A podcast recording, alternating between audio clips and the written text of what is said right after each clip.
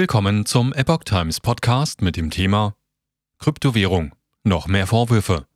FTX-Gründer soll chinesische Beamte mit 40 Millionen Dollar bestochen haben. Ein Artikel von Susanne Berg vom 29. März 2023. Die Akte gegen FTX-Gründer Sam Bankman-Fried wird immer dicker. Aus ursprünglich acht Vorwürfen sind inzwischen 13 geworden. Auch die Bestechungssumme ist enorm. Der bereits in zahlreichen Punkten angeklagte Gründer der insolventen Kryptowährungsplattform FTX, Sam Bankfried, soll auch chinesische Beamte bestochen haben. In einer am Dienstag ausgeweiteten Anklage in New York wirft die US-Justiz Bankman-Fried vor, Schmiergeldzahlungen von mindestens 40 Millionen Dollar, rund 37 Millionen Euro an chinesische Regierungsamte genehmigt zu haben.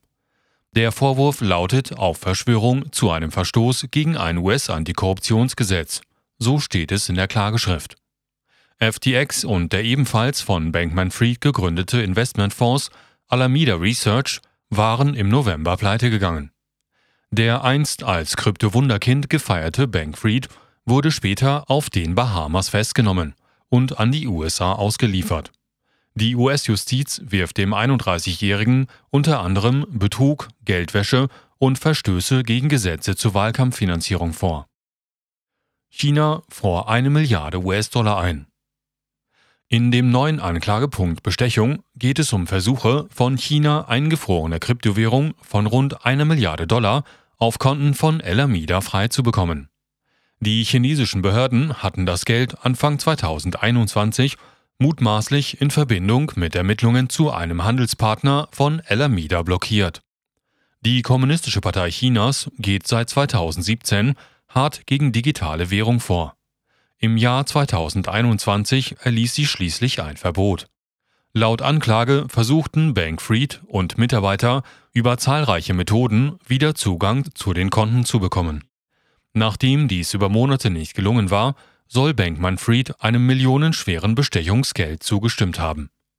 Bankman-Fried hatte, wie kein anderer, den Aufstieg von Kryptowährungen hin zu einer vermeintlich seriösen Investition verkörpert. Anfang November brach das Geschäftskonstrukt jedoch zusammen, als bekannt wurde, dass FTX seine Kundengelder hauptsächlich in einer eigens ausgegebenen Kryptowährung ohne Gegenwert hielt. Am 11. November meldete das Unternehmen Konkurs an was die Kryptowelt erschütterte. Betrug, Geldwäsche. Die Liste an Vorwürfen ist lang. Die neueste Klage reiht sich in eine lange Liste weiterer mutmaßlicher Vergehen ein, darunter Betrug, Verstöße gegen das Wahlkampffinanzierungsgesetz und Geldwäsche. Das Justizministerium beschuldigte Bankman Fried im Februar, rund 100 Millionen US-Dollar über Strohmänner oder Schwarzgeldorganisationen an Kongresskandidaten beider Parteien geleitet zu haben. Das Geld für diese politischen Spenden stammte von Alameda-Bankkonten und umfasste Gelder, die von FTX-Kunden eingezahlt worden waren. So die Staatsanwaltschaft in der Akte, die letzten Monat geöffnet wurde. Demnach dienten die Spendengelder zumindest teilweise dazu, um sein persönliches Ansehen in Washington, D.C. zu verbessern und sich bei Kandidaten beliebt zu machen, die zur Verabschiedung von Gesetzen beitragen könnten, die FTX oder Bankman-Frieds persönliche Ziele begünstigten, heißt es in der Klageschrift. Bankman-Fried hielt Spenden geheim. Bankman-Fried zufolge bestand der Zweck darin, seine Spenden im Dunkeln zu halten und vor der Presse zu verbergen. Alle meine Spenden an die Republikaner waren geheim, sagte er der YouTuberin Tiffany Fong im November. Der Grund dafür waren keine regulatorischen Aspekte, sondern weil die Reporter ausflippen, wenn man an die Republikaner spendet. Sie sind alle superliberal und ich wollte diesen Streit nicht haben. So Bank Friedman. Der angeschlagene Ex-FTX-CEO wurde nach seiner Verhaftung auf den Bahamas an die Vereinigten Staaten ausgeliefert wo er sich vor einem Bundesgericht verantworten muss. Er wurde auf Kaution von 250 Millionen Dollar freigelassen und im Haus seiner Eltern in Palo Alto, Kalifornien, untergebracht. In der Zwischenzeit wurden neue Kautionsbedingungen für Bankman Fried festgelegt. Sie sollen verhindern, dass Bankman Fried bis zur Verhandlung ins Gefängnis kommt. Sie verbieten ihm die Nutzung eines Smartphones.